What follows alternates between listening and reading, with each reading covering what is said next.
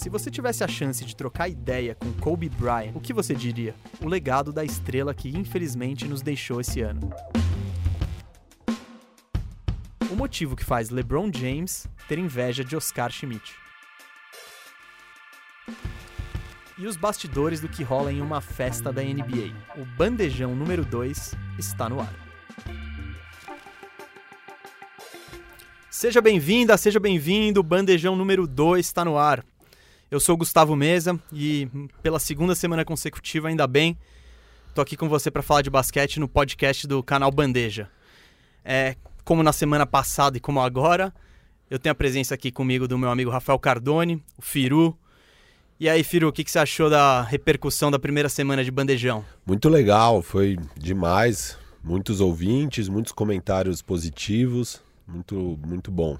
É, o feedback tem sido muito legal mesmo. Eu pô, queria agradecer cada um que ouviu esse primeiro episódio, cada um que comentou. Mas eu vou pegar um usuário assim para como exemplo, que é o Fronze, que comentou no YouTube que ele agora ele tem um podcast para ouvir lavando louça. E eu queria dizer que eu me eu me identifiquei porque eu faço isso também. É, eu, eu acho o podcast algo incrível para ir tocando as atividades do dia, lavar louça, arrumar a casa. Tem gente que joga basquete ouvindo, pô, muito legal. É, foi demais mesmo essa receptividade que a gente teve na primeira semana. E mas agora vamos falar um pouquinho de basquete, vamos parar de apresentar o convidado, né? Apresentar um convidado que a gente tem um convidado pô, muito legal hoje, muito legal mesmo. Ele é diretor da Condzilla, formado em cinema, mas ele não está aqui hoje porque ele é diretor de clipes do maior canal brasileiro do YouTube, não. Ele está aqui porque ele é, além disso, ele é filho de ninguém menos que o maior jogador brasileiro de todos os tempos, Oscar Schmidt.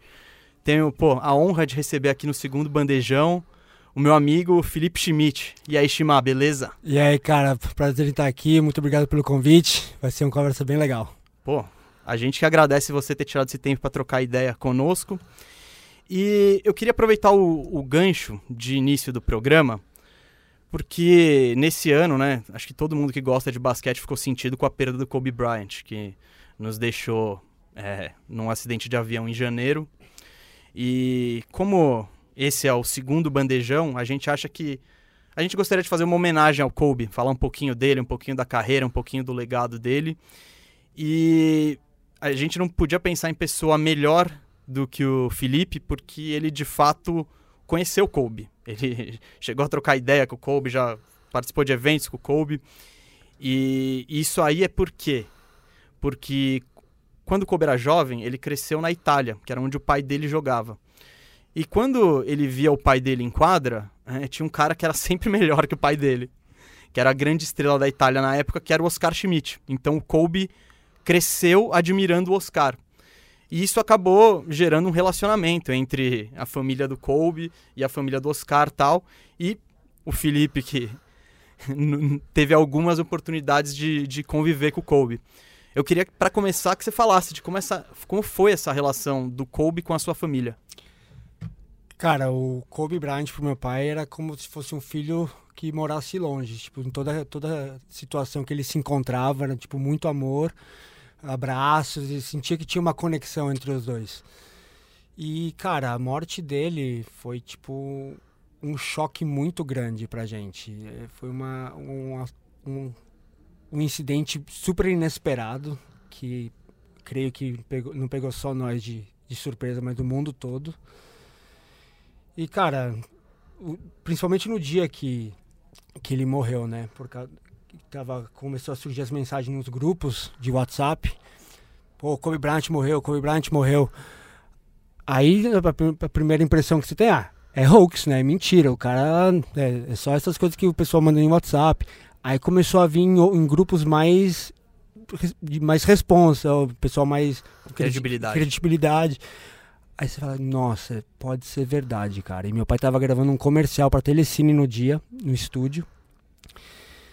Aí fala ou não fala, né? Fala ou não fala pro, pro meu pai que. Você eu, tava lá com ele? Eu tava, eu tava com ele. Eu tava recebendo as mensagens enquanto meu pai tava gravando com roupa de magneto um, um, comercial super legal. Eu falei, não vou, vou, vou, estragar a gravação, vou estragar o dia. Aí isso eu acho que era meio-dia, uma da tarde. Aí não vou, não vou falar. Aí mandei mensagem para todo mundo da equipe ali, pela, pela pessoa representante, falei, ó, fala pra equipe não falar nada, porque o pessoal tava recebendo também. Tinha virado um negócio mais viral, não só no mundo do basquete. Kobe Bryant, quer ou não, era um ícone não somente no basquete, né? Aí todo mundo ficou sabendo e pô, comecei a ver notícias, tirei o celular da mão do meu pai para não, não entrar em nada. Terminou o comercial, a gente entrou no carro para ir embora. Eu falei, pai, tem uma notícia muito ruim para te contar. Ele, quem morreu? Falei, o Kobe Bryant. Cara, tô até arrepiado, porque você sentia o, você sentia o carro, tipo, o, o tom do carro. A gente foi em silêncio até Alphaville, uma hora de carro, assim, sem, sem abrir a boca, e meu pai, ó, quase chorando. Aí tinha jornalista ligando, querendo, a gente não podia, esperando o que meu pai queria para fazer direito. Aí ele decidiu fazer um vídeo que depois foi para acho que foi para Band ou para Globo primeiro. E você sente, se sentia no, nas palavras dele que ele tava tipo abalado, como se tivesse perdido um filho de verdade. É, isso foi muito incrível, né? Esse negócio do Kobe morrer, porque não dá para acreditar. Ele é uma figura maior que a vida, assim. Ele é um cara que ele parecia um, invencível. É, se tem um cara que não dá pra você acreditar que vai morrer, assim, do nada, é o Kobe. Tipo, a gente tava no aniversário do filho do Gustavo no dia. E aí é aquele clima, né, de festinha de criança e tal. E aí alguém do nada, assim, era por volta de meio-dia, uma da tarde também, não lembro, mas por aí. Alguém pega o celular assim, eu tô andando, porque eu tava com a minha filha, ela tava indo pra um brinquedinho, alguém me para e fala: Ou, oh, o Kobe Bryant morreu. E, e, no dia anterior, o LeBron tinha acabado de passar o Kobe em pontuação total e tal. Então, o nome do Kobe estava totalmente em voga novamente. Assim, você, você, tipo, você foi dormir lendo um tweet sobre isso. E aí no dia seguinte o Kobe Bryant morreu, como assim? Tipo, é impossível de acreditar. E é, até cair a ficha. Eu lembro que eu fiquei aquela festa inteira ainda lá, meio. Não dava para entender aquilo que o Kobe morreu. Daí quando eu cheguei em casa, eu lembro que eu, meu, eu me debulhei de chorar, assim. Eu, eu nunca choro pela morte de nenhuma estrela de qualquer, mesmo meus ícones da música, pessoas que eu amo que acabaram morrendo. Eu, eu nunca me emociono muito. Agora, a morte do Kobe Bryant, eu fiquei uma meia hora chorando em casa, assim, sem parar, tipo, inconsolável. Minha mulher me abraçava e eu ficava lá chorando, chorando, chorando, que é um negócio assim. Não dá para acreditar ter perdido o Kobe Bryant. É Tem um jornalista americano que ele diz que você sabe que o momento foi relevante quando você lembra onde você estava quando você vivenciou ele. Exatamente, cara. Você lembra cada detalhe do dia, cada pessoa que você falou. Porque eu, lembro vividamente como se fosse ontem, cara. Que nem você falou. Eu passei semanas achando que era mentira. Mesmo tendo certeza que era verdade, eu passei semanas. Ah, já já aparece. E, cara, e uma sensação muito ruim. Principalmente por o que você falou, cara. Eu chorei também. Aí a ESPN, todos os canais esportivos mostrando vários jogos dele, sempre que eu, eu tinha que mudar de canal. Porque vinha, ó, super arrepiado de falar disso, cara. Que é uma. Que nem meu, meu, pai, meu pai falou, depois que ele terminou de. Que, o jogador de basquete termina de jogar, você morre. Aí você tem que nascer de novo para você se reconstruir, ter uma outra carreira. O meu pai foi o o palestrante. O Kobe tinha ganho um Oscar, cara. Sim, ele já tava. Ele, ele... tava em outro patamar, já, já e tava. Ele tinha mil outros projetos. Milhões de projetos, cara. Isso, isso, dá muita pena. Isso que dá dó, cara. Porque, porque ele tinha muita coisa para fazer. Exato. Pra... Não, é, tipo, não, não é só o fato dele ter morrido que é triste, é de tudo que ele deixou de fazer. De deixou de criar. Isso é muito triste, cara. Sim. E. Pra é, não... as condições todas, né? Com a Didi, com aquela. Ah, isso, cara. Na toda tragédia dessa, quando tem família, quando tem criança, é, machuca um pouco mais. Você fica mais sensibilizado. É, porque... e era muito linda, né, a relação dele com a Didi. Sim, assim, ele era. Sim, ele era técnico dela, não era? É. O, o, era, o, era o dono técnico, do time ele era o técnico do time da escola dela. Sim. Então, tanto que morreram outras crianças que jogavam com, a, com ela no time. Eu acho que foi três outras crianças. É, foi, foi muito triste, foi muito triste. Mas eu quero até pular um pouco a parte da tristeza, que é, isso, é, é fundamental sim, sim, a gente falar como recebeu a notícia e o que sentiu, porque é, foi, foi muito difícil ficar indiferente. É. Mas, é, como o objetivo aqui é lembrar de coisas boas, principalmente, de como esse cara foi incrível. E eu É, até eu acho que isso queria... dá o tom pra, tipo, mostrar a grandeza do importância dele e agora vamos falar realmente Sim, das coisas porque boas. todo mundo ficou chateado. É, é um negócio que impacta todo mundo, assim. Mesmo quem... vos- vo- Muita gente ficou surpresa de como ficou chateada, que achou que não ia... Não ia... Eu, eu fiquei super surpreso com a minha reação, assim, eu não, não imaginava. E aí eu fui lembrando de, de como, na verdade, ele é o meu grande ídolo, assim, na NBA. E foi ele que me fez começar a amar de vez o esporte, sabe? Porque eu gostava ali de criancinha de 4 anos de NBA, por causa do, do Magic Johnson, do Jordan e tal. Mas daí eu, eu ficava bem casualmente vendo NBA. Daí quando começou aquele Lakers do Kobe, e eu já tinha um videogame que ele, era ele na capa e tal. E daí eu entrei de vez na NBA, assim. E ele é o cara que fez eu amar mesmo esse esporte, assim. E, e, e aí que cai a ficha. Você lembra de tudo aquilo, toda a sua relação com ele. Puta, ele é uma figura né, é, incrível mesmo. E é, o- usando o gancho da relação com ele, o Felipe aqui, ele, ele de fato teve uma relação com ele, não uma relação imaginária, que nem a É. nossa. Ah, tive alguns momentos, né? É, o primeiro de todos foi que meu pai me contou, que eu era muito pequeno pra pra lembrar, que quando ele- meu pai jogava contra o pai dele na Itália, o Kobe tinha os seus 7 a 10 anos e eu deveria ter 2, 3, sei lá. Só que a gente ficava jogando na mesma quadra, cara, no intervalo do jogo. Aí tá, tá, posso falar que joguei contra, contra ou com o Kobe Bryant na mesma quadra. Poucas pessoas podem dizer isso Você aí. não lembra, mas pode falar. Posso falar. E é até engraçado porque meu pai me contou isso depois, quando eu tinha um pouco mais de idade, uns 14, 15 anos. E eu, jovem, falei, pô, pai, por que você não pegou o autógrafo dele, o moleque com 7 anos de idade? ah, mas é bom lembrar dessas coisas, cara. E outra história que você contou pra gente, que, pô, acho que o pessoal que tá ouvindo o Bandejão curtiria saber, é que você teve a chance de, pô, sentar em um jantar com Kobe, trocar ideia com Kobe, conversar com a pessoa Kobe Bryant. Como foi isso? Cara, é, foi, foi muito. O cara tem assunto pra tudo. Um puta alto astral. O cara era tipo. Você sentia a presença dele nas conversas, na mesa. E foi num evento, essa vez que eu me lembro de mais adulto, né? Foi num evento da Nike que o Kobe Bryant veio pro Brasil e meu pai foi convidado também fa- falar. Aí depois a gente foi jantar. Tinha o Kobe, tinha uns outros convidados que hoje eu não me lembro quais, quais eram, mas o, o foco era o Kobe. Aí eu me lembro, cara, que eu tava, já tinha tomado algumas, então a coragem já tava um pouco mais à flor da pele. Felipe desinibido. É, Felipe desinibido. Aí eu lembro que a gente tava falando do time que ele tava jogando. Meu pai tava sentado do lado dele. Aí eu lembro de ter falado sobre o Dwight Howard. Que meu pai falou pra ele que, pô, Dwight Howard tá no teu time, vocês vão destruir. Aí eu lembro de ter, com toda a minha coragem, ter falado, cara, eu acho que isso vai dar muito ruim. Eu acho que ele é muito ego pro time. E você precisaria de um pivô estilo de Andrew Jordan, que faz o jogo sujo lá, faz uns pontinhos e vai ficar na dele e é um pivô excelente. Vai topar ser a segunda Vai- estrela. pro- nem a segunda. É, Da um terceira. coadjuvante. Ele vai topar pegar ser- rebote. é, vai topar ser- pra passar pra você. Pegar rebote e completar a ponte aérea. Aí eu lembro que o Kobe, com toda a sua elegância, que ele não foi mal educado comigo, mas de uma certa maneira ele disse o que, que eu entendia de basquete, aí eu fiquei meio que na minha, né? Pô, Acho que ele minha- entendia um pouco Tomou mais uma que você. carteirada do É, Kobe. tomei uma carteirada, Oscar e Kobe na mesa, então eu decidi me levantar e seguir meu rumo e sair de E lá. quem que tava certo?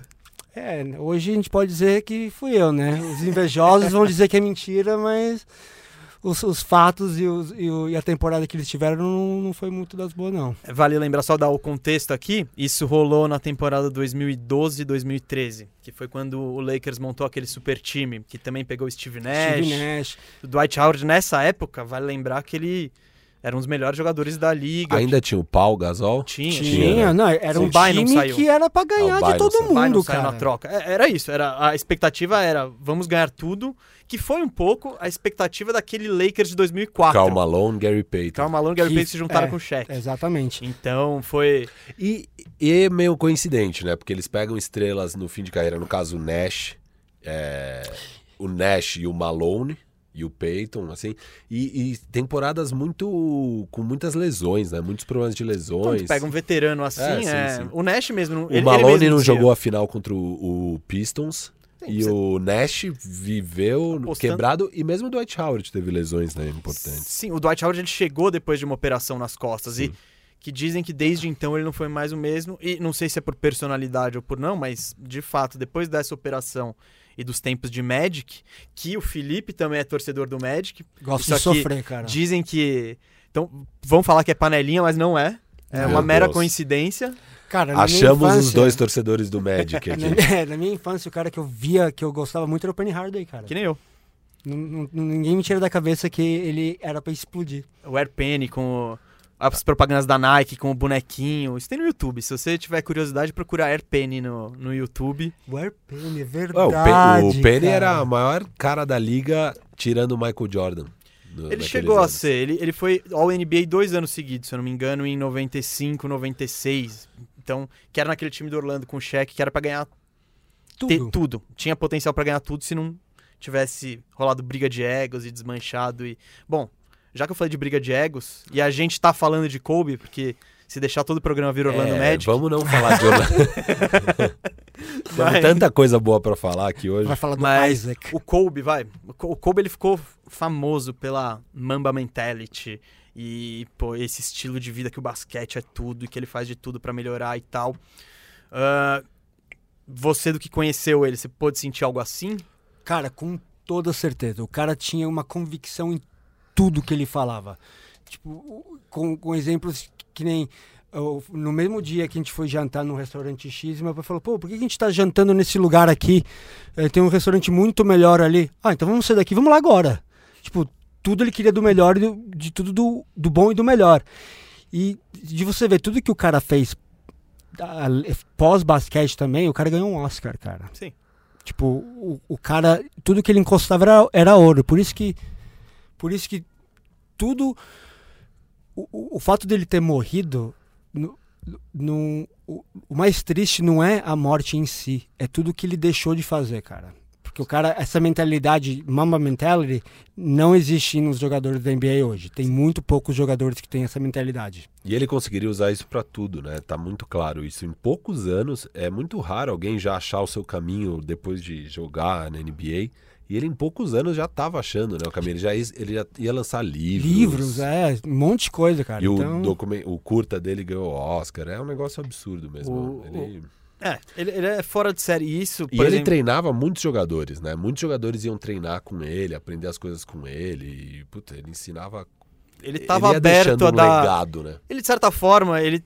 O que o Jordan fez com ele, que a gente viu no Last Dance, que.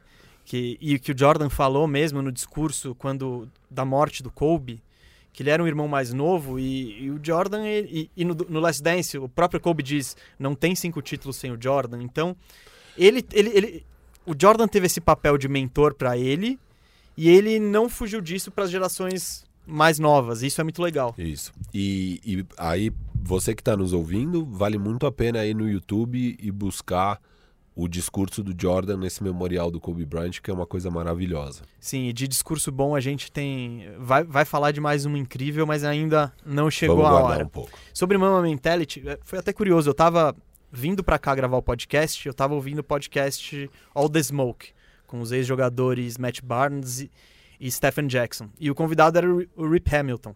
Rip Hamilton é, é da Filadélfia e ele jogou no high school com o Kobe. E aí ele tava contando uma história que essa Mamba Mentality aí não é.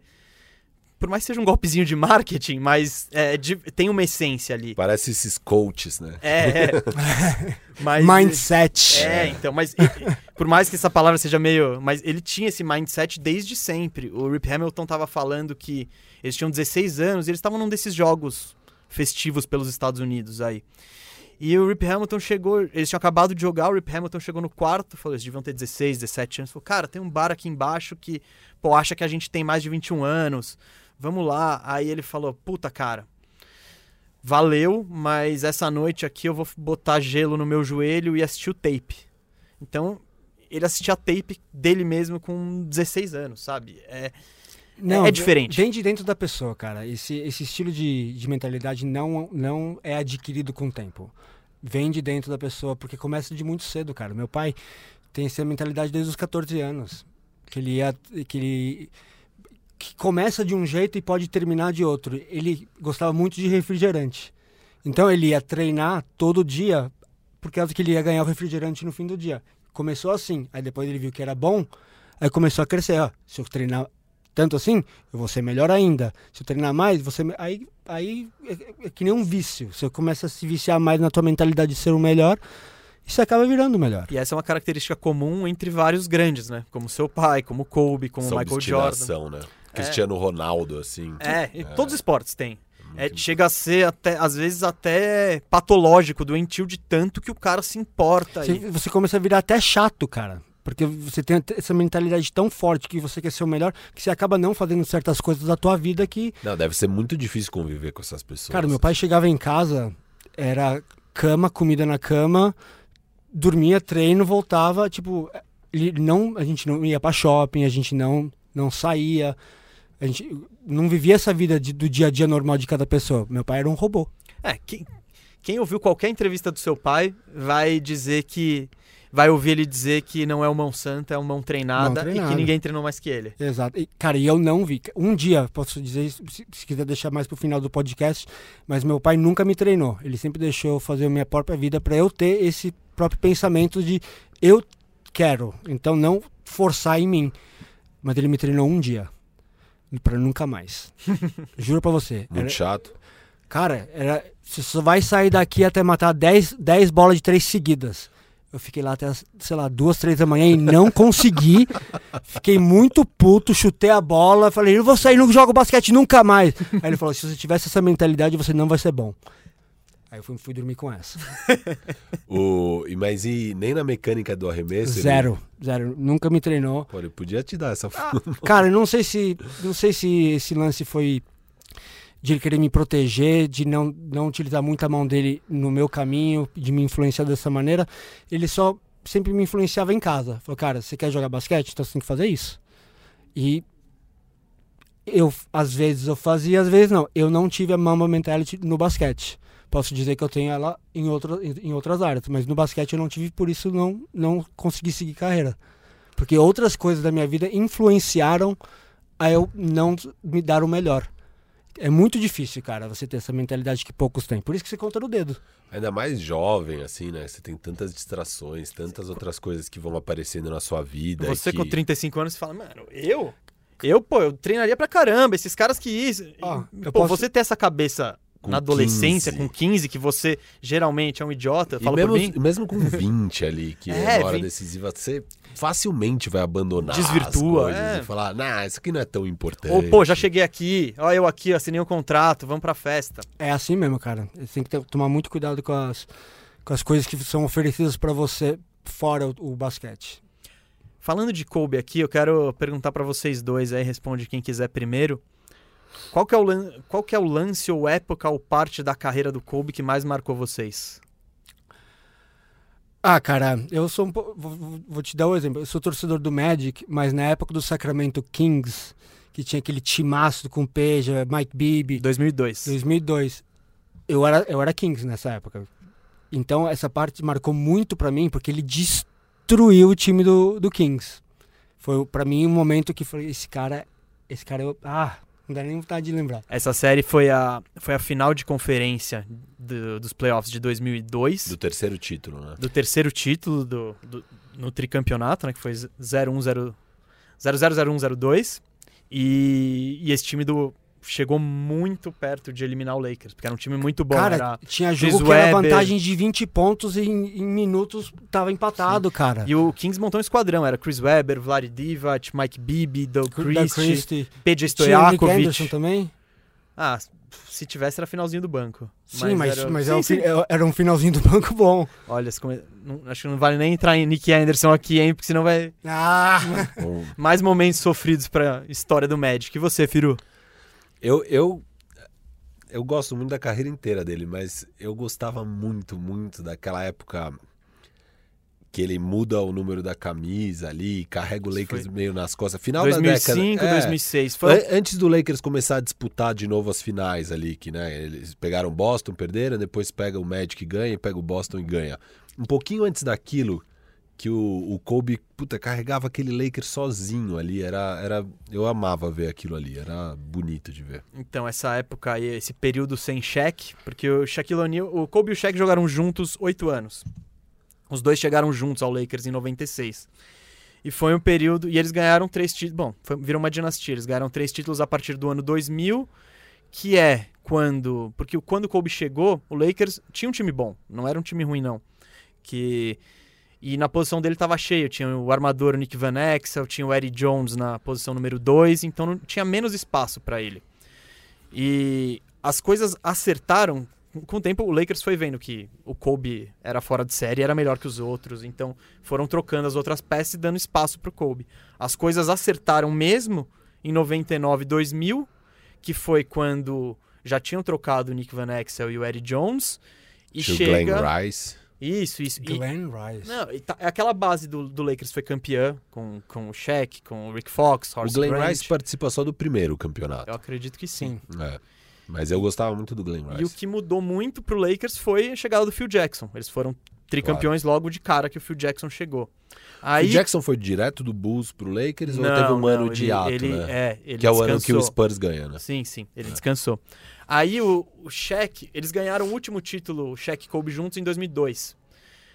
E, pô, o relacionamento dos dois era muito turbulento, né? Por questão de ego, simplesmente. Por questão de. se o Kobe tinha a Mamba Mentality, o Shaq tinha a Shaq Mentality, que era.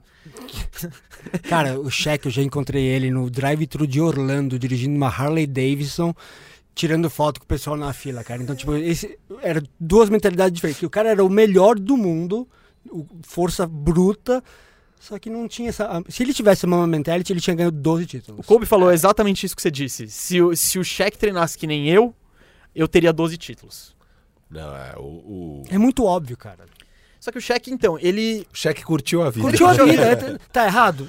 Sim, não. É a vida do Um cara. bom exemplo é o cara. cara Exato, que. exato. Que... Que- e, e a gente tem só que curtir, né? O que ele É. nos deu ali, porque ele, puta, foi muito divertido e muito O bom. Shaq né? podia ter sido top 3, mas ele, ele é aquele cara que, Não, por não, exemplo. eu digo mais. O Shaq, se tem uma determinação. Se ele tem o drive, a Era determinação. título todo ano. Não, e ele seria o, o GOAT. Ele seria o GOAT. O Shaq. Não dá pra cravar, mas top 5 com certeza. Eu Tipo, cravo. Com certeza. Você cravou? Facilmente. Eu cravo. Oh, Eu cravo. Palavras fortes. Se o Shaq tem a determinação do Michael Jordan, de um Kobe Bryant, ele seria indiscutivelmente o melhor Eu jogador acho, de todos cara. os tempos. Porque ele não era só força, ele era muito forte, muito dominante, mas ele também tinha técnica. E, e faltava o quê? Faltava disciplina pra treinar uma Lance livre. porcaria do lance livre e entrar em forma. Mas Basicamente o Shaq, isso. O Shaq, ele basicamente falava: olha, minhas férias são minhas férias, eu fico em forma na temporada e quando chegar os playoffs eu tô voando. É isso. É isso. E Tá o. Kobe era o oposto. Era tipo, pô, eu tô aqui nas minhas férias, Treinando todo dia. me- trabalhando no meu turnaround, trabalhando É, na bola de três. 5 da manhã, t- lifting. E isso, claro, é- é- é- essa fricção, essas rusgas se foram pra quadra. Ela, tipo, não, não tem como evitar isso. E claro, imagina, os tricampeões, um querendo mais crédito que o outro. A gente já sabia que do tempo de Orlando que o, que o ego do Shaq não era fácil. O Kobe também não precisou de muito tempo pra mostrar que ele tinha um, um ego pesado também. É, até hoje o Shaq reclama do Kobe ter segurado muito a bola naquela final contra o Detroit, né? Quando É, que foi em 2000, e- 2004. seria o Tetra. Sim. Algo totalmente inédito. A final de 2004 era, era o time do Gary Payton, do Carmelo, Isso, quando eles montaram a panelinha e não. E aí, como o Shaq tinha sido as três finais o MVP dos- das finais, essa Kobe vez o Kobe queria segu- pra é, ele. Ele, não- ele queria ganhar um. Pra o Kobe, em 2004, era 2003 ou era 2004. 2003 eles não chegaram Ah, na é. final. Não- então não seria tetra, desculpa. Seguido, né? digo. Sim.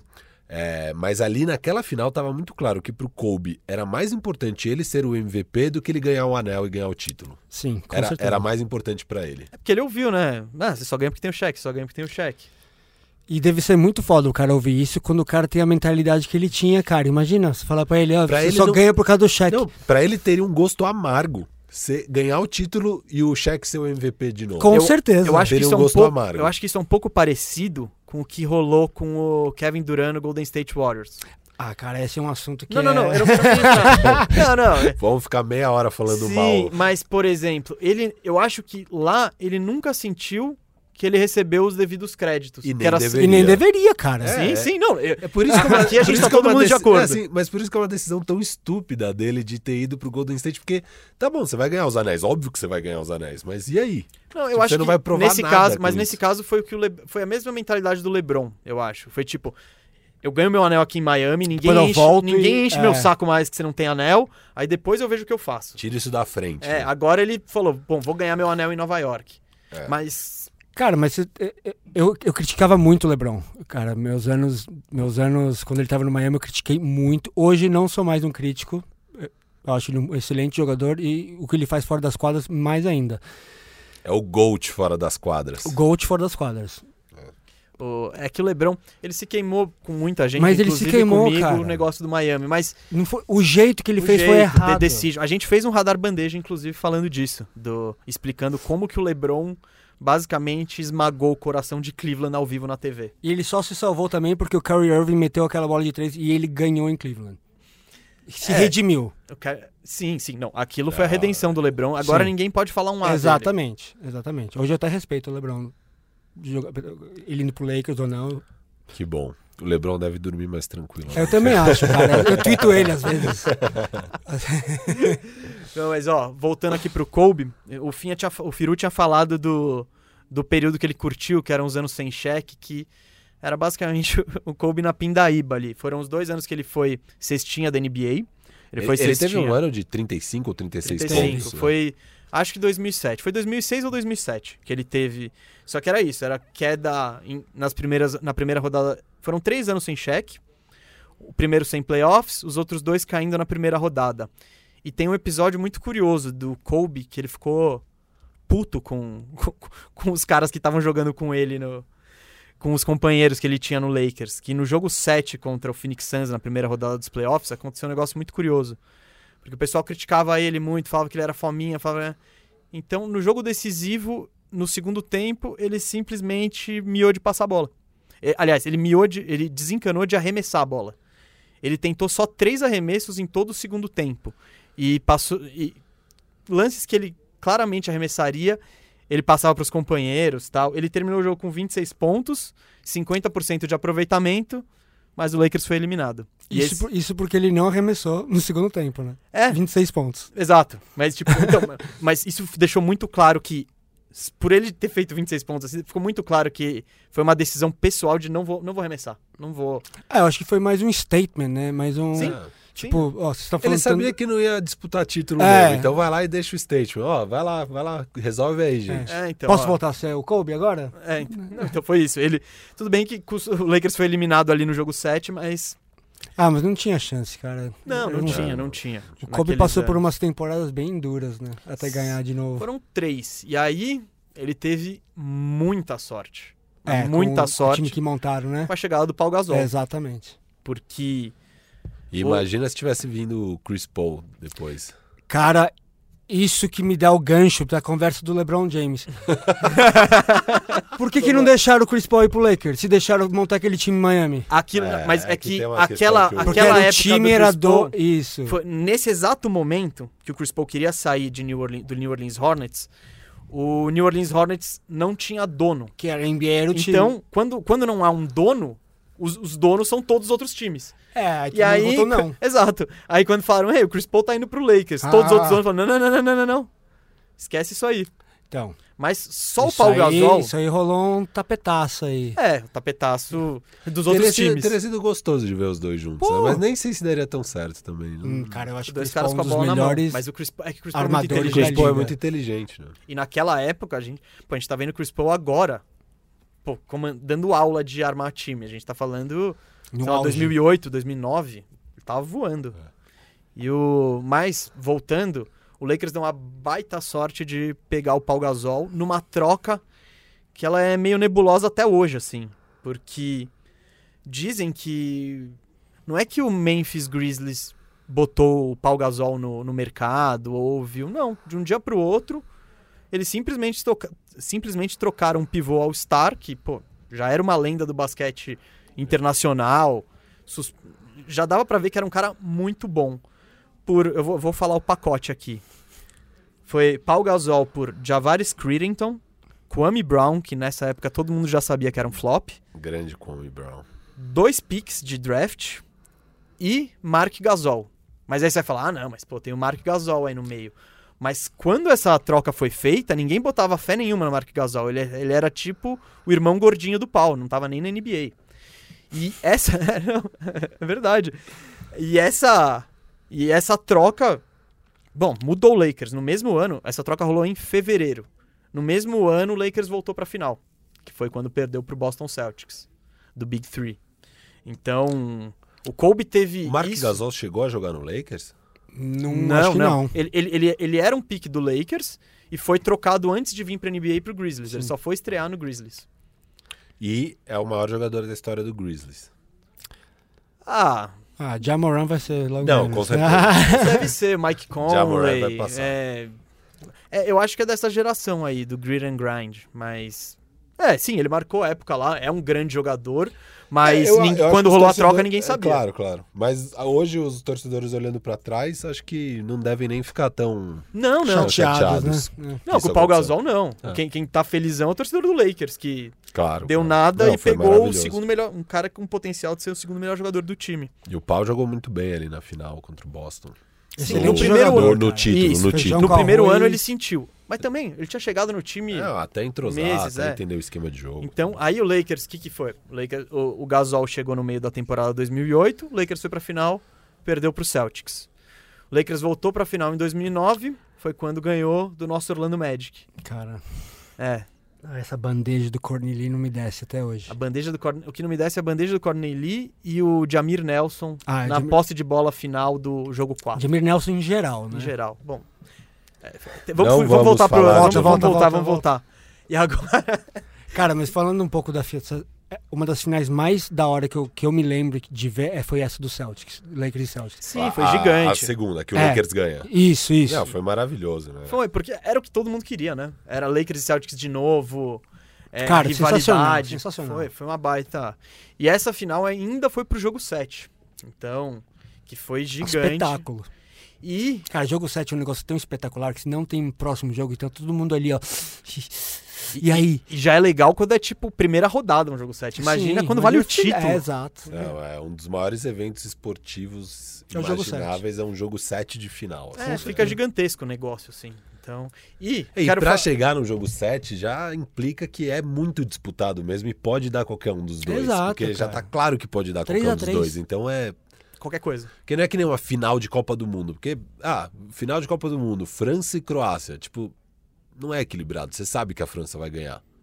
Mas é final de Copa do Mundo. E sim, é uma final de Copa Não, eu digo, mas além de tudo, o jogo 7 da NBA tem isso, que vai ser um jogo muito disputado. Você já viu os assim. times se enfrentando, Sim, né? Então, Seis vezes. É. Você sabe que não vai ser uma lavada. Se Exato. for, é zebra. É, exato. Alguém machucou. sei lá. É. E nesse, e nesse jogo 7 aqui eu vou pegar um, um segundinho pra dar uma cornetada no Kobe. Porque. Oh. Não, no jogo 7 ele saiu com o título. Mas ele arremessou. Ele acertou 6 bolas em 24. Foi isso Eu, mesmo. eu, na época, eu falava, pra mim o MVP daquelas finais, o Kobe ganhou, mas pra mim o MVP foi o Ron Artest. Não, o Ron Artest ele, ele meteu a bola mais Não, mas importante ele da jogou final. muito É igual da Principalmente o- no último jogo, mas. O MVP pro Kyrie Irving porque ganhou o título. Não, o MVP não. Não, não, não, mas então, mas não é por isso. É que nem um, um Kawhi Leonard ter ganhado o MVP no San Antonio porque ele parou o LeBron. Eu Hum, acho que entendeu? naquela Entendi. final, por exemplo, o Gasol mereceu mais do Sim, que o sim. Artest que o Pra mim, Kobe. pra mim é- era entre Gasol e Artest a disputa do MVP e o Kobe ganhou pelo nome. Mas o que eu acho interessante que eu queria falar aqui é, você ouve a entrevista dos jogadores do Lakers e o que eles falam é que mesmo o Kobe não estando na noite mais inspirada, só de ter ele ali em quadra já dá uma confiança pra eles de que vai dar tudo certo, sabe? Dá uma Você- confiança. você acredita, você fala, não, a gente tem o Kobe, sabe? A gente vai ganhar isso aqui, a gente tem o Kobe. E, e, puta, mas ele realmente jogou mal aquele dia, assim. Ele, Especificamente o jogo 7. o jogo 7 ele jogou mal. Mas então, esse e voltando aqui, esse foi o último título do Kobe, o quinto. Na temporada seguinte, o Lakers foi eliminado pelo procurou aqui, pelo Dallas Mavericks. Aí em 2000 e Foi o ano que o Dallas foi campeão. Foi, o ano que o Dallas foi campeão. Em 2012, o Lakers perdeu pro Thunder. E em 2012 e 2013, montaram aquela panelinha com, com o Dwight Howard, com o Steve Nash, tentaram fazer um super time, que não rolou na temporada, não encaixou. Quando no final eles estavam, eles conseguiram dar uma arrancada para pegar playoff, o Kobe teve a, aquela lesão seríssima no tendão de Aquiles. de Aquiles, que basicamente acabou com a carreira dele. Cara, aquilo foi muito triste, cara. Vendo ele. Ele tava arremessando o lance livre, né? Ele chegou a arremessar um lance livre e depois o saiu andando, rompido, né? né? É. Foi, foi, foi muito triste. E aí a carreira dele basicamente acabou. Ele demorou. Na temporada seguinte ele praticamente não jogou e nunca mais foi o mesmo. E o Lakers também nunca mais deu time. Deu chance para ele também decentes, montar time em cima é. dele, porque também sabia que estava no fim de carreira, né? A última temporada dele foi em 2016, a vigésima, que foi quando ele, quando ele se aposentou e se aposentou com aquele jogo incrível contra o Utah Jazz. 60 pontos. Que inclusive tem radar bandeja disso. Acho que é o nosso radar bandeja mais visto até agora. Cara, eu lembro de ter. Eu tava vendo esse jogo na cama, sozinho, e eu lembro de chorar, mas chorar. De cada bola que ele metia no final, tipo, de. Parecia que cada bola que ele metia, eu lembrava de, de, de uns momentos da vida dele. Aí, vendo tudo isso acabar e acabou, nossa, foi esse Difícil. foi um dos momentos mais incríveis, foi quando ele aposentou para mim sobre a carreira do Kobe. E esse jogo foi maravilhoso, né? Maravilhoso. Sim, foi o final de foi o final de carreira de, de, de livro, é, de é. livro, assim, de Cara, filme. o único jeito melhor é você aposentar ganhando. E Sim. isso é muito difícil, então esse foi um dos melhores jeitos de ele aposentar. Dadas as condições do Kobe, do Lakers, não dava para ser. Cara, e eu, eu acho que ele fez muito certo. Se ele tivesse feito saído do Lakers, ido para o time para tentar ganhar mais um, eu acho que ele ia estragar o legado dele. Minha opinião. Se, é, eu não sei se ia mudar tanto, mas é, é isso. Mas você não. Você, você nem consegue mais. imaginar o Kobe não, fazendo mas, isso. Mas hoje você não vê. Você não vê um, um atleta que jogou a carreira inteira no, no mesmo time. É isso, eu acho isso é, muito bonito. Inclusive, eu ia falar isso exatamente agora. Ele é um dos. Eu acho que o Curry é o último. Tim Duncan. Não, o Curry é o último que sobrou desses.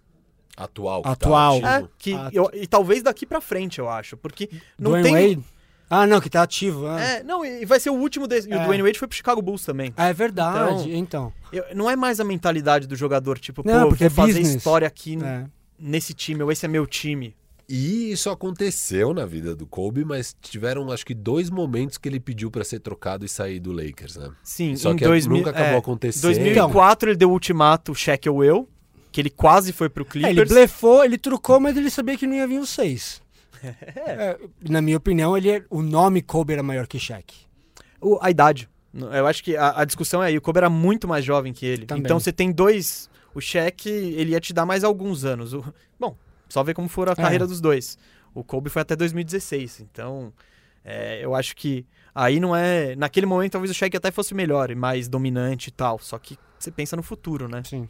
E aí eles optaram. Bom, para encerrar o assunto Kobe, o que, que vocês querem falar? O que, que que, que o Kobe deixa pra gente aí? Ah, cara, eu acho que ele deixa saudades, né? De, de tudo que ele fez, né? E só lembrança, cara, só lembrança boa. Você tem que, quando as pessoas morrem, você tem, não, não pode ficar só lembrando da morte, você tem que lembrar de tudo que fez de bom, né? Senão você, não, você vai ficar só triste e não vai, não, não vai ficar feliz com a, com a vida que, que essa pessoa teve. É, o meu ídolo da NBA, assim, não, não tenho o que falar. É. As imagens estão aí, os tapes estão aí. Isso é muito legal. Você que tá ouvindo aí, cara, entra no YouTube, vê um jogo antigo. Outro dia, eu, eu que sofri um pouco, eu vi o Lakers e Magic, jogo 4, final de 2009. Está no YouTube. Então, se você quiser ver o Kobe, pega um jogo aí. Pega um jogo e assiste porque vale a pena e, e ele era um cara diferente mesmo. E cara, eu sou uma, sou uma pessoa muito afortunada de ter tirado uma foto com ele, ter apertado a mão dele e ter, ter o autógrafo dele no meu nome, cara. Tipo, isso para mim vai tá, já tá sendo enquadrado para colocar na minha casa. É. E ter iluminado ele com a com a minha história do DeAndre Jordan, com toda certeza, cara. Isso ele, obviamente que ele nunca nunca lembrou disso, mas se ele tivesse lembrado aquele moleque, eu acho que na carreira do Kobe faltou uma coisa: ter ouvido Felipe Schmidt. Com certeza. E bom, você acabou de falar de memórias legais e memória e o importante são as memórias boas eu quero trocar um pouco a pauta pro, pro uma, basicamente para alguma da, deve ser das melhores memórias que você tem, que foi quando em 2013 seu pai foi indicado ao Hall da Fama do basquete, que não é um feito fácil, ainda mais o americano, que enxerga muito menos o que é feito fora dos Estados Unidos. O Oscar, vale lembrar, né, para quem não sabe, ele é o maior cestinha da história do esporte, do basquete. Ninguém no mundo fez mais ponto que ele. Então, claro que era um lugar devido e até demorou a homenagem. O, foi, foi um momento muito lindo, assim, o discurso de Hall da Fama do Oscar. Ele tá no YouTube, tá na íntegra e vale a pena você também ir lá ouvir. Eu queria, antes de começar a falar sobre todo esse evento e tudo o que significou, eu queria perguntar para o Felipe como é que foi ouvir esse discurso e qual que foi a parte que mais te marcou. Cara, você quer que eu comece com o discurso ou como que a gente descobriu que ele ia ser indicado? Ah, fala você. Fala você. suas memórias sobre a então, experiência toda. Cara, quando meu pai é, se aposentou, esse era o grande próximo passo que ele queria. Ele, ele sonhava com o Hall da Fama americano. Era tipo o fim de um livro que ele queria encerrar.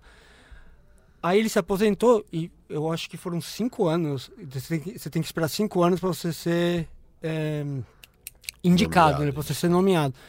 Só que passaram-se, eu acho que nove anos depois. E meu pai já estava perdendo a, a, esperança que ele ia ser convocado. Aí um dia a gente estava de férias em Orlando, Go Magic, que a gente estava no carro, aí meu pai recebeu uma ligação. A gente estava, ele, ele, ele, aham, uh -huh, yes, ok, okay well, well, well, thank you very much. Encostou o carro e, o que, que foi, pai? Entrei no Hall da Fama. Cara, mas a gente tava no carro. Ah, é Tetra! Ah! Cara, isso foi. Cara, ele, ele, ele ficou sem reação. Tipo, de alegria ou tristeza. Ele, tipo, job well done. Mission accomplished. Eu consegui. Aí, voltando pro, pro discurso. No dia do discurso, estava sentado eu, é, minha irmã, minha mãe e eu. Durante o discurso dele, que por sinal, eu acho um dos melhores discursos de Roda Fama que tem. Eu Cara, já é vi incrível, vários. É incrível. E o dele tocou todo, todas as emoções. Mas no dia do discurso, eu não senti nada. Eu, eu fiquei feliz, mas eu acho que estava tendo tantas explosão, explosões de emoções dentro de mim que eu não chorei, que eu não. Eu só fiquei batendo palma com um sorrisinho na cara. Só que hoje, se eu vejo esse vídeo, não dá 10 segundos, eu tô lágrimas, cachoeira. Eu não consigo. Já tentei várias vezes e eu não consigo. Quando ele, com aquela boininha dele lá, não consigo. Eu, eu, eu, eu, já vi depois umas três, quatro vezes inteiro e todas. que, cara, eu acho que veio tudo depois de igual um caminhão, cara. Mas foi muito bonito e você vê pelas imagens do, do vídeo no YouTube ele emocionando as pessoas. Que ele faz. Ele, além de hoje ele ser um, um palestrante, o discurso dele foi sensacional, cara. Ele até uma hora tira onda com o Pat Riley ali, que é e, muito E com o Pat Riley, com o Gary Payton, que o Gary Payton foi antes que ele, ele levou um iPad para fazer o discurso. Aí eu Ah, por sinal, o meu pai não sabia o que falar. Ah, é? É, tipo, não ele, ele eu acho que por ter tantas emoções na cabeça dele, ele, ele não sabia organizar as ideias. Aí eu peguei um, um recibo de Starbucks e coloquei um outline, técnicos, família, times. É, aí eu acho que eram uns sete, sete nomes. Aí por, durante o discurso, que foi o Gary Payton com o iPad, vai meu pai. É, eu tenho meu discurso aqui, Starbucks Receipt. e foi disso, cara. Então eu me sinto um, um pouco, não um pouco importante, mas. Isso é bastante se... importante nessa história. Não, mas tipo, não, não tô querendo levar crédito por um discurso do meu pai, mas de ele ter seguido, de ter me perguntado como filho o que que eu falo. Aí depois de ver ele seguindo essa outline, depois então de ver de, o discurso, por isso que eu não consigo ver, é muita emoção. Isso é, isso é uma coisa que eu queria te perguntar, como é que é? Se ele ficou muito tempo preparando o discurso, ensaiando e tal, então foi mais na Cara, hora assim mesmo. Não é que foi, foi, é, foi mais ou menos que na hora, mas obviamente eu acho que ele já tinha na cabeça o que, que ele ia falar, os agradecimentos dos times. É, ele sabe muito bem quem foi só importante que, na carreira dele. Só que eu acho que ele não sabia organizar em primeiro isso, segundo isso, um terceiro caminho, o né? caminho. Narrativa. Porque é, o, o evento do Hall da Fama, cara, é um evento muito grande, assim, tem é, sessão de fotos aqui, aí depois você tem que falar da entrevista, e aí você recebe o, o, o terno do Hall da Fama que você tem que vestir, aí ele ficava muito pouco tempo de, de reflexão de o que, que eu vou falar. E eu lembro que foi no quarto do hotel, que ele estava sentado na cama se arrumando e... O que, que eu vou falar, Felipe? Eu, Pô, pai, você não sabe o que você vai falar? Você vai ganhar o Hall da Fama. Aí eu peguei lá o recibinho que, por sinal, ele autografou e deu para um, um amigo dele que hoje é um, um, um dos diretores da FIBA que foi um dos caras que ficou preocupadíssimo comigo no fim de semana do Hall da Fama, que eu dei uma sumida. No, no, já vamos entrar nessa Essa história é boa, essa história sumista é, boa. Queremos muito saber como são as festanças do Hall da Fama. O que eu queria saber, assim, de uma maneira geral, ali o público mais americano, do basquete americano, os jogadores que estão lá, técnicos que estão lá, o quanto eles conheciam o Oscar, porque a gente sabe que o Kobe particularmente conhece muito por toda a história na Itália, mas os outros jogadores, sei lá, um Gary Payton, um Pat Riley, o quanto eles conhecem o Oscar Schmidt, quanto que eles conhecem do basquete internacional? Cara, isso é era uma pergunta que eu também me fazia muito, por causa que a gente via o, as pessoas achando que meu pai era um mito, mas todos os brasileiros e ou, ou, ou europeus foi quando a gente começou a perambular, andar pelos eventos do, de Springfield do Hall da Fama que eu via é, Alan Houston esperando na fila para pedir foto com meu pai. Dominic Wilkins chegando. Você foi um dos melhores da história. Pat Riley conversando com o Kolchechesky, todos esses caras que eu falo, meu Deus, esses caras são todas referências grandíssimas para mim. Chegando e, e, e o, falando que meu pai era, era um dos greatest ever. Então, para mim, isso foi, tipo, carimbada. Falei, não, ele é mesmo, cara. Não, não foi à toa, não. O Legal. seu pai, inclusive, escolheu o Larry Bird para entregar, para chamar ele. Aí você vê outro, outro, outro lado, como esse lado do ídolo é, afeta todo mundo. Meu pai parecia criança perto do Larry Bird, que ele estava do lado do ídolo dele. E o Larry Bird ter anunciado meu pai, ele ficou igual criança. Por isso que até hoje ele fala no, no, no, nas palestras dele sobre o Larry Bird, porque esse, esse evento marcou muito para ele. Que legal. E, e, você acha que é porque o, o, estilo era mais ou menos parecido? Idênticos, né? idênticos. Idêntico. E digo mais, meu pai matava mais bola. Mas o Bird passava mais, né? É. ah, mas, mas meu pai tem uma frase muito boa. Eu arremesso as bolas que chegam em mim, as que chegam em você eu não arremesso. e, bom, vamos... Eu acho que o pessoal tem interesse em saber, e eu particularmente também tenho, é algo que, pô, gera uma curiosidade, é saber os bastidores, como que foi, como que foi esse evento, onde que foi, como que, que rolou, quem tava lá, como, eu quero sua perspectiva Cara... no fim de semana do Hall da Fama. Cara, meu pai, igual a gente estava falando da Mamba Mentality, ele nunca ficava nesses, nesses ambientes de festa, onde tinha bebida, tá? Então ele sempre chegava, dava o oizinho dele e ia pro quarto. Minha mãe e minha irmã também seguiam o caminho e ficava lá eu, tentando fazer amizade com pessoas do nível Hall of, Fame, Hall of Famer. Eu falei, cara, o que, que eu vou fazer aqui? Aí comecei a tomar umas, né? Isso de... aí era o quê? A festa pós? A festa pós. Antes do, antes do, do não do announcement, dos discursos, não tinha muito evento festivo. Era mais jantares para um coquetelzinho. Só depois que teve essas festas onde o pessoal bebia um pouco mais da conta.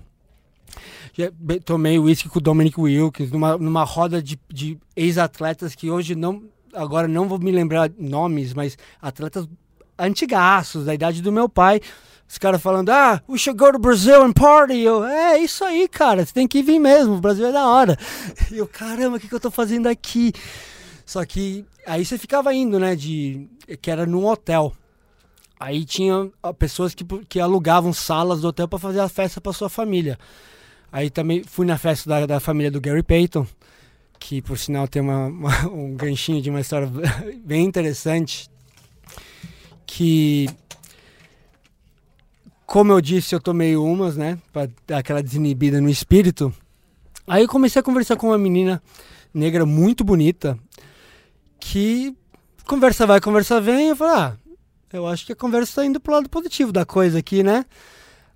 Aí tá conversando, eu olho pro lado, depois eu olho pro outro, pá, Gary Payton. Caramba, o que, que, você tá fazendo aqui? Ah, você tá conversando com a minha filha. Eu, oh, oh. Aí tá. Ele te deu aquela olhada que ele Cara, dá. me deu aquela olhada de filme americano quando o pai vê a filha com o cara e você fala: Pra onde você vai levar minha filha? Quero ela aqui às 8 da noite, 8 e 1 eu te mato. Steve Martin ali. É, exatamente essa cena do Bad Boys. Eu vi. Só que aí ele não deu muito papo pra mim, tá? E quando eu fui pegar uma bebida, voltei, eu vi que eles já tinham vazado.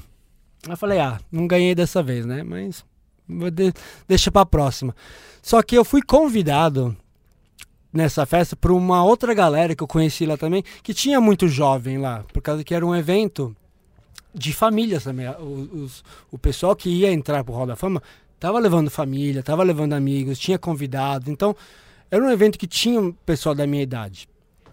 Então eu fiz umas amizades lá com a família do Jerry Tarkanian, que é o cara que era o técnico da UNLV no, na época do Larry Johnson, que tinha levado, sei lá, 30 pessoas. Ele pra- foi um dos induzidos ao Hall da Fama. Foi, né? como técnico. É, vale lembrar que na classe, o- além do Oscar, naque, naquele ano foram introduzidos o da NBA, os principais jogadores foram o Gary Payton e o Bernard King, que era a ala dos Knicks na década de 80. E só pra falar um detalhe do Bernard King, é um cara que foi muito injustiçado pela. que ele era muito bom, mas Sim. ele não tomou o respeito devido. Então eu fiquei muito feliz de ele ter entrado pro Hall da Fama também nesse ano.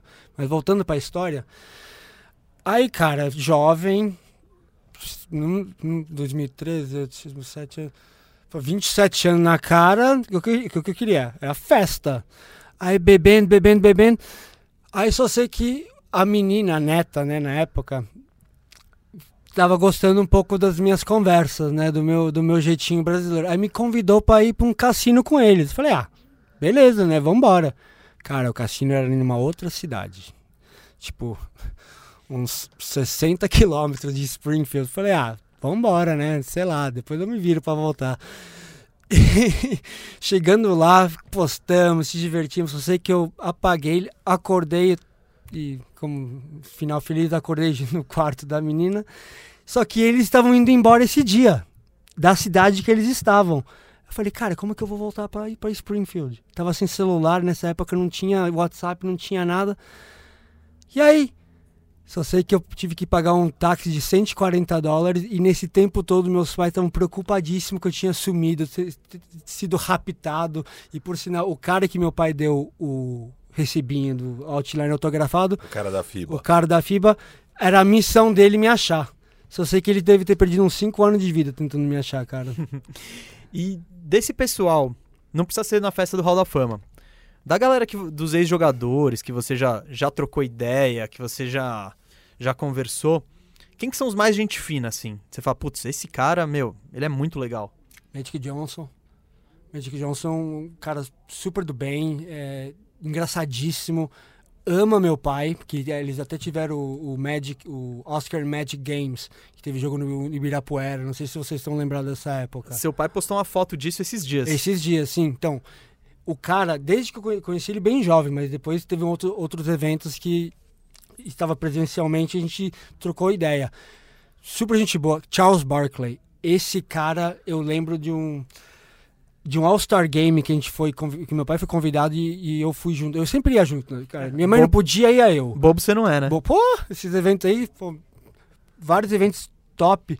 Aí eu, eu lembro que a gente tava andando em algum no, no estádio, não me lembro onde que era. Acho que era Seattle, o, o ano do, do All-Star o local. Só sei que passou assim, era o, o Charles Barkley com vários outros repórteres, assim. Ele vira e fala, Oscar Schmidt! Aí começou aquela conversa, "Oh, Barcelona, tá, tá, tá, tá, tá. Eu falei, caramba, cara, Charles Barkley parou meu pai. Aí, aí todos os jogadores, mesmo a gente tendo essa relação de ódio, né, entre Brasil e Argentina, o time inteiro da Argentina idolatra, na época do Ginóbili, do Otero, Escola, escola, o escola ama meu pai. Tipo, de amor, mais de amizade. Tipo, o cara, tipo, seguiu meu pai como exemplo de vida. E eu lembro que no Mundial que eles ganharam. Foi Mundial? Não, nas Ganharam Olimpíadas. a Olimpíada, 2004. Nas Olimpíadas que eles ganharam. Em cima da Sérvia, né? Sim. Na, foi A final foi em cima da Itália. É. Ah, sim. E eles ganharam dos Estados Unidos na semifinal. Mas eu lembro de ter ido para esse evento também com o meu pai. E a gente tava passando num dos túneis dos eventos e tava passando um time da Argentina. E, Cara, o time inteiro parou e ficou lá uma meia hora conversando com meu pai. Tipo, tirando foto, falando, pô, Oscar, cara. Tipo, jogadores importantíssimos que ganharam a Olimpíada babando ovo pro meu pai, cara. Então, muito gratificante essas coisas que eu tenho passado pela vida. Se você. Se seu pai entrasse na NBA. Pensa seu pai com 19 anos. 19 anos, hoje. Ele entra no próximo draft da NBA. Como que você acha que seria a carreira dele na NBA? Cara, muito difícil a gente saber por certo, mas com a mentalidade que ele tinha, eu acho que ele ia ser top 10, cara. Não- é muito difícil de se falar mais que isso por causa da- das limitações físicas dele. Além de ah, muita gente não ter lembrado do meu pai, ele pulava muito, ele era muito atlético, só que ele era não batia muito bem bola, então ele não era o cara com, do ball control. Só que foi, já, teve, já, já foi campeão de enterrada, ganhou vários, vários títulos de reboteiro do ano na, na, na Ele era bom Europa. marcador? Não, isso, Não. isso ele deixava para os outros, cara. mas eu vou usar um, um jogador de exemplo que deu, deu certo lá e infelizmente morreu, mas o, o, o Petrovic. Sim. Que tem vários jogos no YouTube também dele jogando com meu pai, que um faz 60, outro faz 50. Um Esse aí, ó, ó, mais uma dica de vídeo aí. Põe no YouTube Oscar Schmidt, Drazen Petrovic. Tem os, os melhores momentos Cara, do duelo mim é um deles. dos melhores Incrível. jogos entre stars, que não que fora NBA. Cara, era bola aqui, bola aqui, bola aqui. Aí você vê que ele no começo da carreira, no começo da carreira da NBA, o Petrovic deu uma, porque era um outro estilo de jogo, mas depois dava pra ver que ele ia ser top. E eu acho que meu pai era muito melhor que o Petrovic. O que aconteceu com o Petrovic é que ele. hum, Ele, come, ele começou a estourar no final da década de 80. Ele, é, ele estourou no final da década de 80 e anos 90. E era uma época que pouca gente ia pra NBA, os estrangeiros. E ele foi pra NBA, só que ele caiu num time no Portland Trail Blazers, que já tinha o Clyde Drexler e o Terry Potter na posição. Então eles tinham uma rotação na posição já consolidada. E tinha um preconceito com o estrangeiro. Cara, meu pai fica muito louco da vida quando ele fala que o Terry Porter tinha o que jogava na frente do Petrovic. Tipo, ele ficava com raiva disso. Seu pai, eu já entrevistei seu pai, ele me falou Ele exatamente fa- é. isso. Que ele fala, Porter! E aí o Drazen Petrovic pede pra ser trocado, ele vai pro New Jersey Nets e aí estoura lá. Tem uma temporada de mais de 20 pontos por jogo, só que ah, ele morre num acidente de carro logo depois dessa temporada. Então a carreira dele fica meio que um e se. E sim, cara. Então, a mesma coisa que meu pai, cara. Não É. jogou na NBA, teve sucesso fora. E se estivesse jogando na NBA? Na minha opinião, ele teria tido sucesso. E na NBA de hoje, então, que Só bola de três? Só- cara, então. É Eu- que na época que ele, que ele entra na NBA, na minha opinião, era uma das, das melhores épocas de jogo físico. Então talvez isso teria atrapalhado um pouco, mas ele tinha o arremesso. Você sabe arremessar? Já é meio caminho andado. É meio né? caminho andado, cara. Então eu acho que ele teria muito certo sim. Eu acho que o Oscar na NBA hoje seria mais ou menos um Clay Thompson mais alto. Marcando um pouco pior. mas acho eu melhor vejo. ofensivamente, pior defensivamente. Cara, se o James Ah, mas Harden. Bem melhor Eu ofensivamente. Não, não sei se bem melhor ofensivamente. Clay Thompson é, cara, É, sim, é, é- muito é uma bom. máquina, É, cara. Mas a Os dois faz arreme- diferença. Sim, né? mas os dois eu acho que arremessam tão bem quanto, assim, estão na história Sim, entre sim. os maiores arremessadores de todos os tempos. Cara, um ponto do Clay Thompson, eh, tem uns, uns, uns desses programas da ESPN que eles faziam tipo as- eh, Basketball Science, que media. O arremesso do Clay Thompson é o arremesso mais perfeito da NBA. Sim, ele é rápido, é ele rápido. é E natural, rápido. é, é A muito... velocidade que sai. No escuro assim, ele matou que- nove bolas de três. Tem um jogo que ele, é, é, no- ele faz, acho que 60 pontos e ele quica a bola quatro vezes. O jogo sim, inteiro. sim, eu lembro É desse. surreal. Surreal. É Saindo de bloqueio. É. É, ele... 60 pontos. Então, basicamente, a bola cai na mão dele e puf, Então, eu acho que seria exatamente o que, o que aconteceria com meu pai. Ele, eu, Catch ele fez and a- shoot. catch and shoot. Ele ia sair do, do bloqueio, bola, três. Bola, três. O que eu acho que mais seria mais difícil pro seu pai na NBA, eu acho que seria talvez a mentalidade mentalidade coletiva, sabe? Porque ele ia ser mais, ele ia ter que ser, por mais que ele fosse uma das estrelas, ele seria um pouco mais role player, porque na vida inteira dele ele sempre foi Protagonista. o cara Sim. em qualquer time. Lá, Eu, eu acho que pra um time- no começo. Sim, e para um time ser campeão, bom, eu- seu pai poderia ser uma estrela de qualquer time, na real. Isso, mas para ser campeão, eu acho que precisaria ter uma, bom, principalmente atualmente, Não, né? E, e- cara, e isso é um negócio que, te- que eu vejo muito em técnico, principalmente americano. É o time management. E o cara, o cara vai sair 10 minutos por causa que é a mentalidade do técnico. Eu acho que isso meu pai ia ter mais problema. Sim, sim. Então é, fala, pô, eu, eu não tô jogando e esse prego tá aí. Exatamente. Ele ia causar muita, muita polêmica. Sim, seu pai. qualquer entre... Não precisa, precisa ouvir uma frase de seu pai, já dá pra saber que ele tem uma personalidade forte. Forte, é. Vai jogar futebol então com o Oscar Schmidt pra você ver a personalidade. Já Quem já né? jogou um rachão com o Oscar? Ai, nossa, o Oscar jogando bola. Mudando um pouco de assunto, eu queria dizer que o LeBron James é um cara que com certeza tem um pouco de inveja do Oscar Schmidt. E sabe por quê? Porque o Oscar conseguiu realizar o sonho do LeBron, que é jogar um jogo oficial com o filho dele, que é o Schmidt, que é o Felipe, que tá aqui do nosso lado. E aí, meu, como é que com- explica essa história, como que foi você jogar profissional com seu pai? Quantos anos você tinha? Como foi E- pra e vocês? também o quanto, e não só pra você, mas o quanto isso significou pro seu pai, pra, pra gente conseguir também ter um paralelo de quanto isso vai ser importante pro LeBron, porque ele deixa bem claro publicamente que o plano dele de fim de carreira, mais do que ganhar anéis, mais do que é, tentar igualar o Michael Jordan com seis títulos ou qualquer coisa do tipo, o grande objetivo da carreira dele é ele conseguir durar até o ponto dele conseguir jogar com o Bronny Jr. Então, assim, queria entender o quanto foi especial pro seu pai também. O que, que, que ele fala disso? O que, que ele lembra disso de ter jogado com você, o filho dele? Foi no Flamengo, né? Foi no Flamengo. Cara, então, o, o plano do meu pai era jogar uma temporada inteira. E eu, na época, com 16 anos, eu tava jogando no high school lá na Edmund Ferger Academy. Então não dava pra eu jogar uma temporada inteira. Então o que aconteceu? Eu vim nas minhas férias e joguei 10 jogos pelo Flamengo. E cara, falando um pouco da emoção do meu pai, vou, usar vocês como exemplo. Vocês têm filhos, cara. Então imagina quando teu filho faz alguma coisa importante ou gratificante pra você. É emoção pura, né? Então imagina você joga, faz, fazer o que você faz da vida junto com o teu filho. Cara, eu vi a felicidade nos olhos dele, de quando eu entrei em quadra, de- de- tipo, brilhar, parece que a alma tá brilhando dentro da pessoa. O treinador colocava bastante vocês dois juntos em quadra? Cara, eu le... Hum, sim, Alguns...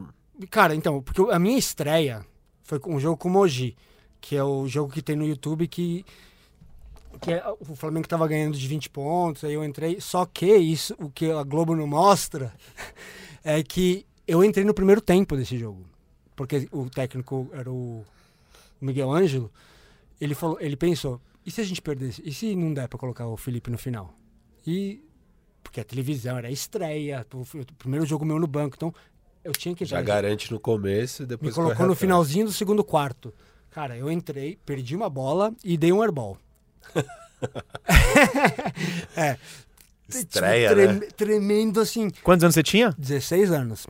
16 anos. Cara, você vê o vídeo, tipo, eu era criança. Hoje eu me vejo e falo, nossa, eu era molequinho, velho. Muito pequeno. Só que aí teve a felicidade de todo mundo que eu entrei no finalzinho do jogo e matei duas bolas. Então, cara, isso pro meu pai deve ter sido. Você vê no vídeo que ele.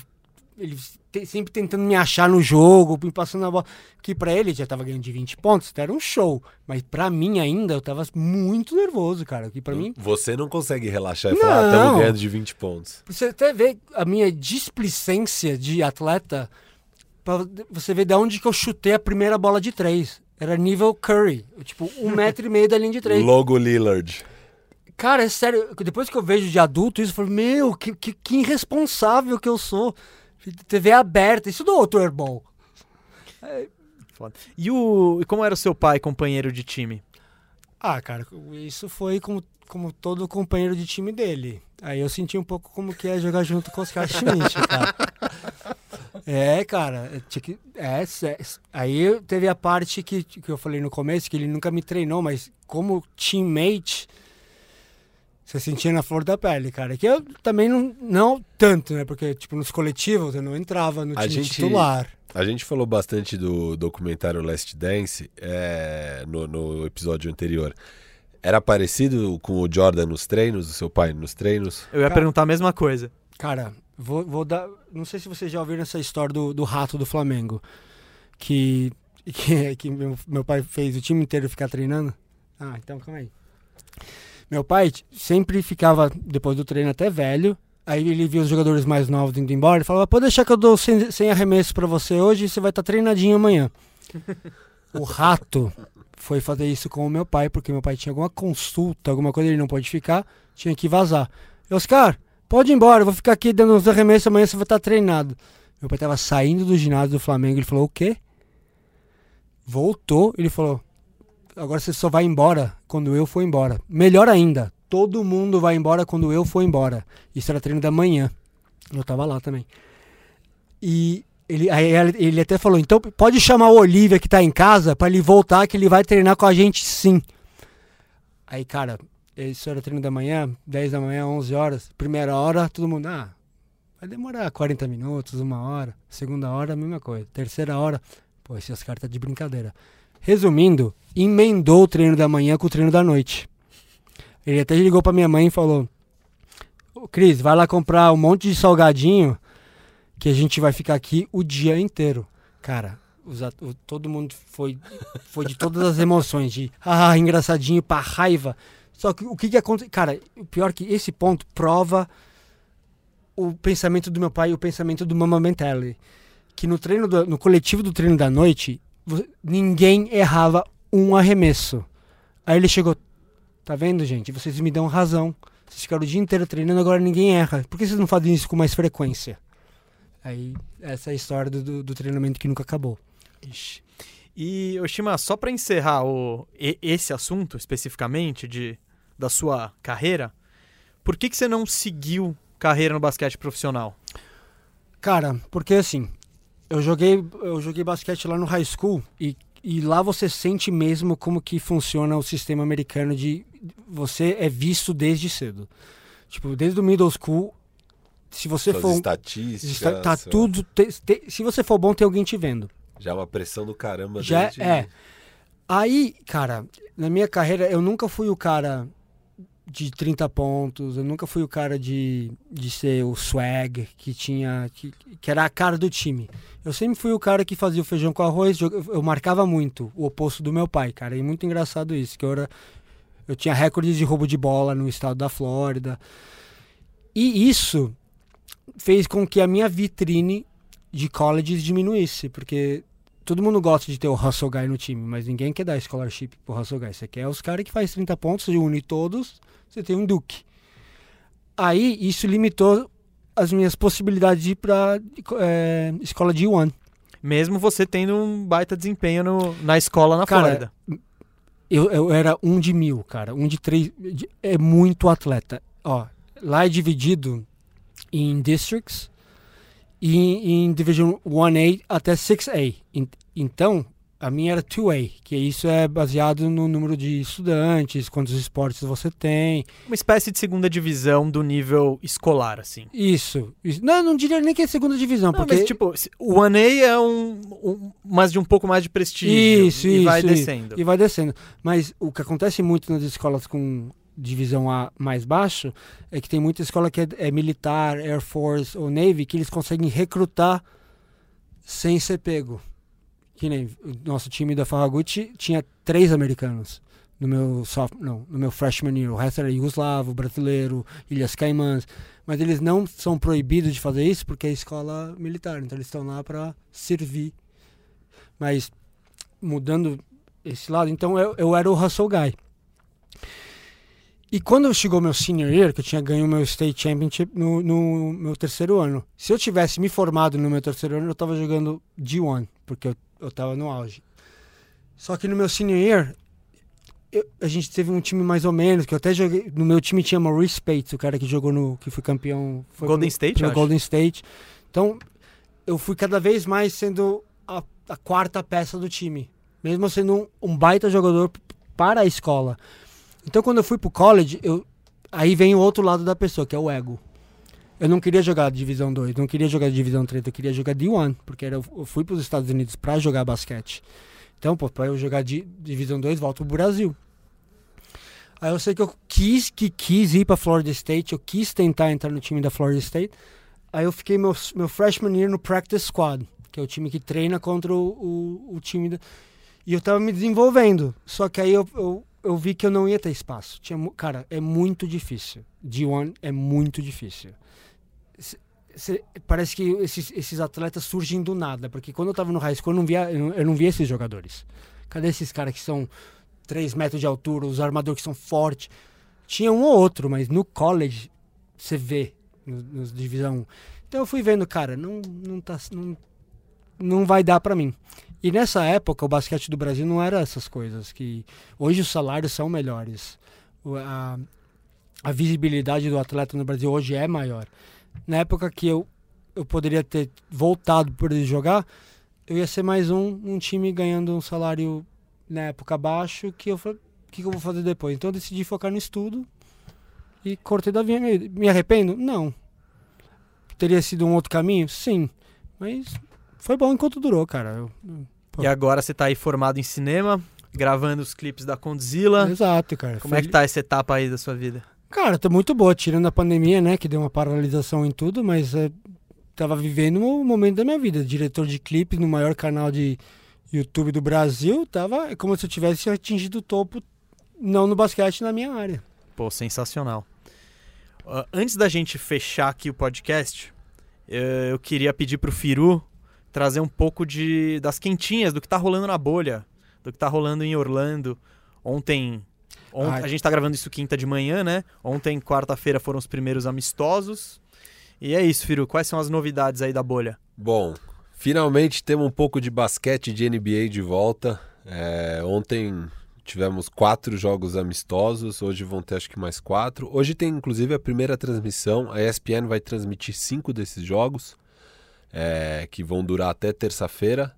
Cada time vai jogar três vezes jogos de exibição.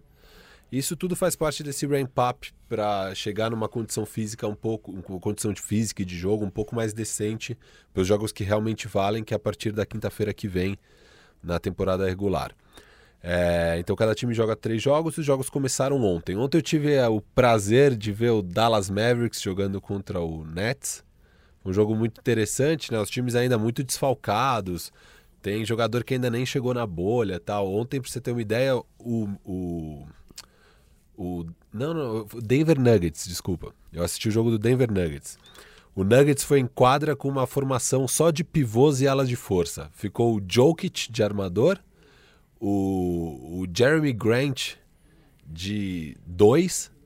No 3 ficou o Bobo, que é um pivô de 2 metros e 20 de altura. Ele ficou de 3. E aí, nas posições certas, o Paul Millsap e o Mason Plumlee. Mas foi uma formação interessante. O Bobo quem puder, vai lá no Twitter, vê os melhores momentos do Bobo. Incrível, um cara gigante, magrelo.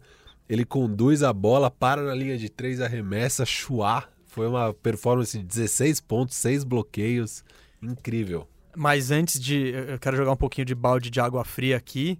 É, esses jogos aqui são um belo de um aquecimento. É como se estivesse rolando uma pré-temporada. Não sério nada é, disso. É. é. só gostosinho pra você Mas matar a saudade. É, matou a saudade. Não, é jogo ruim, as pessoas errando tudo. É, assim... Eu vi um pouco de Clippers e Magic ontem também. É, o pessoal tá, tá voltando. Tá voltando, não tá com... Não tá dando a raça que... Não, não. Que, ninguém vai se sempre. machucar no jogo. É. Ninguém vai se jogar para pegar uma bola. Mas é legal ver o basquete rolando. É, já dá um alívio no coração de voltando. É, sobre a bolha de uma maneira geral, a NBA testou os 346 jogadores que estão lá na bolha e nenhum está contaminado com o Covid. O tá é funcionando. É um bom sinal, parece que os protocolos estão funcionando. Agora é questão dos atletas se manterem em linha. E aí, nesse sentido, tem aquela questão do disque denúncia, né, que a gente falou. O Dwight Howard já foi. A linha X9. A linha X9. O Dwight Howard já foi denunciado algumas vezes por não usar máscara. Mentira que tem isso. Né? Tem, tem, tem. tem. Ah, é que pro... da hora. Os é. jogadores têm um aplicativo. Então, o jogador, o app, meu app da NBA. Então você pede, você pede comida por lá, você marca se você quiser um shoot around, um treino sozinho, você marca por lá. E se você vê alguém andando fora da linha, pum, aplicativo. Aplicativo X9. Aplicativo X9. É. Ah, mas tá certo, cara. Não, é. Pra dar certo, porque um cara infectado ali dentro já Sim. era. É, é, o que a gente tá vendo rolar no mundo, né? É um cara infectado que infecta outros e, bom, enfim. Nisso diz que denúncia, esses dias reclamaram ali de muito barulho no hotel. Quando foram ver, era o Jimmy Butler treinando no quarto dele. um pouco exaltado, provavelmente. Imagina o treinamento do Jimmy Butler, tava incomodando todo mundo. Eu acho lá. que o horário desse treinamento também era meio É, esquisito, ele, acho que era ele tem o costume de começar a treinar três da manhã, então acho que incomodou um pouco. Por falar em quarto, tem uma nova regra na bolha. Agora os jogadores são obrigados a se vestir adequadamente quando receber serviço de quarto. Parece que estava tendo cenas constrangedoras para os atendentes. O engraçado é terem que passar essa norma, né? Exato. É, sobre os jogadores, o que é importante, o que aconteceu nessa semana de mais relevante, o Zion saiu da bolha, ninguém sabe ainda o motivo. A gente noticiou, foi enquanto a gente estava gravando o último podcast, e desde então ele ainda não voltou, ninguém ainda sabe o motivo, enfim, é uma questão aí rondando. Tiveram alguns outros jogadores saindo da bolha, o Pat Bev, o Patrick Beverly saiu, enfim, algumas questões. Do Black Lives Matter, é, a gente falou muito disso semana passada e a gente meio deixou claro assim da importância deles irem para a bolha e jogar, porque é uma plataforma gigante, e agora a gente começa a ver exemplos claros disso. É, uma coisa que eu não sabia e, e noticiaram essa semana é todas essas camisetas dos jogadores. Algumas vão estar com o nome, as mensagens né, de justiça social, algumas com o nome dos jogadores, mas enfim, todas as camisetas que forem usadas nos jogos dos jogadores serão doadas para caridade e esse dinheiro vai ser revertido para ONGs e para algum, Pô, alguns caminhos de, Isso- Legal demais. muito legal. Aí você vê os jogadores utilizando essa plataforma de estar lá com exposição na bolha para trazer atenção para isso. Você pega uma entrevista do próprio Jeremy Grant, que eu estava falando que jogou na posição 2 no jogo de ontem. Ele deu uma entrevista incrível, né? Todas as perguntas que faziam para ele, então perguntavam: "Ah, como é que estão os treinos? Vocês estão melhorando?" tal. Ele falava só do caso da Breonna Taylor que foi assassinada. Então ele falava assim: "Ah, o, o importante mesmo é falar que os três policiais que assassinaram ela continuam soltos e precisamos resolver isso. Então, qualquer pergunta, era perguntas relacionadas a como está a vida na bolha. O importante é falar sobre ela que foi assassinada. E isso é um exemplo de como usar a plataforma da NBA para dar voz à causa. Exato. O Tobias Harris mesmo teve um media availability, que é a, a press conference, é o- a entrevista Coletiva. coletiva, é, dele. Durou exatamente 59 segundos. Tudo que ele falou foi: Nós queremos garantir que Daniel Cameron, que é o. o- ah, é o, o chefe ali do Departamento de Justiça de Kentucky. É, então nós queremos garantir que o Daniel Cameron vai prender os policiais envolvidos na morte da Breonna Taylor. E isso é tudo o que eu tenho a dizer aqui nessa conferência. E acabou. Então, assim, eles realmente estão usando essa plataforma. Então, os jornalistas estão sedentos por conteúdo de basquete e eles estão falando: não vou falar de basquete, vou falar do que importa, que é Black Lives Matter. Então, realmente, eles estão fazendo coisas para isso. Não, é engraçado, porque eh, antes da bolha, alguns jogadores do Dwight Howard, acho que foi um deles, falou que não ia jogar. Cara, isso é completamente errado. Você tem uma plataforma absurda de mídia você para você expressar a tua voz igual, igual esses jogadores estão fazendo, para exatamente você criar essa, como se diz, esse awareness para as causas. Você não jogando, você está tirando a voz. E tirando o poder econômico, que é o que a gente já tinha falado. Inclusive, falando sobre poder econômico, porque os jogadores só vão receber salários, o resto do salário deles da temporada, se eles forem para a bolha. Então, um jogador, é, o Kyrie Irving, que decidiu não ir para a bolha, ele, Ele não vai receber. mesmo? O Kyrie Irving não vai. O Kyrie Irving, eu não sei se ele entra em, ele pode É, entrar como é, lesão. É, ele tem exceção mas, por exemplo, acho que ele o ganha caso salário. do Avery Bradley Isso, Avery no Bradley. Lakers, esse, esse é um exemplo Ele não que vai, ele, o Avery Bradley. ele- não, não vai e ele abriu mão do salário por causa disso.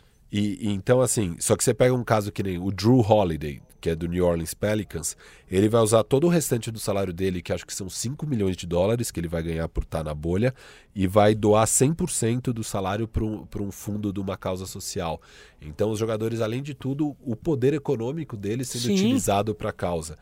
É, e, e agora vai começar essa questão sobre ajoelhar no hino, né? Que é uma questão forte lá nos Estados Unidos. Que começou com o jogador de futebol americano Colin Kaepernick, que inclusive já mais um jabazinho, já fizemos radar bandeja sobre isso. E é muito interessante, muito legal a história do Colin Kaepernick. Vale a pena todo mundo assistir esse vídeo sensacional aí do Radar Bandeja. Sim, porque o Kaepernick, ele foi um pioneiro, vai, podemos dizer, nos protestos por igualdade racial.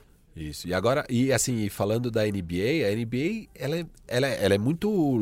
Eu acho que é uma liga muito legal. O, o trabalho todo do Adam Silver apoiando causas. Ele é um cara com uma mente bem aberta. Na questão do hino, a NBA é sempre meio escorregadia para tratar essa questão. O americano em geral, ele. é- o hino é algo muito delicado. É. E, e então é, é meio. É sempre controverso ali. A NBA não apoia. A NBA, às vezes, muitas vezes fala que vai punir, se, se ajoelhar, etc e tal. E nesses dias, alguém, algum cara lá de Dallas, de um programa, tweetou falando: Ah, tô muito feliz de voltar a ver o Dallas Mavericks.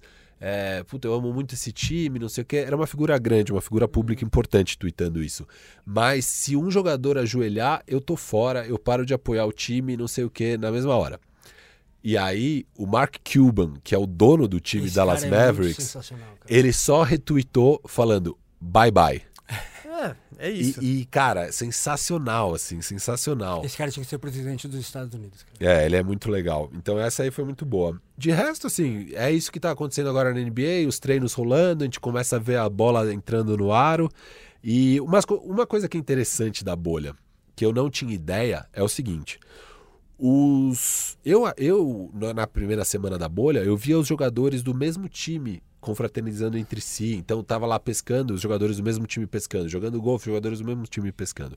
Mas agora ficou claro que, na verdade, eles têm liberdade total para interagir com qualquer jogador de qualquer time. Eles estão lá juntos mesmo. É tipo umas Olimpíadas, né? Sim, a questão é que não, você vê os jogadores dos mesmos times mais juntos, porque não- também não dá pra todo mundo treinar a hora É, que e tem o quer. schedule e então, Mas o ponto disso é.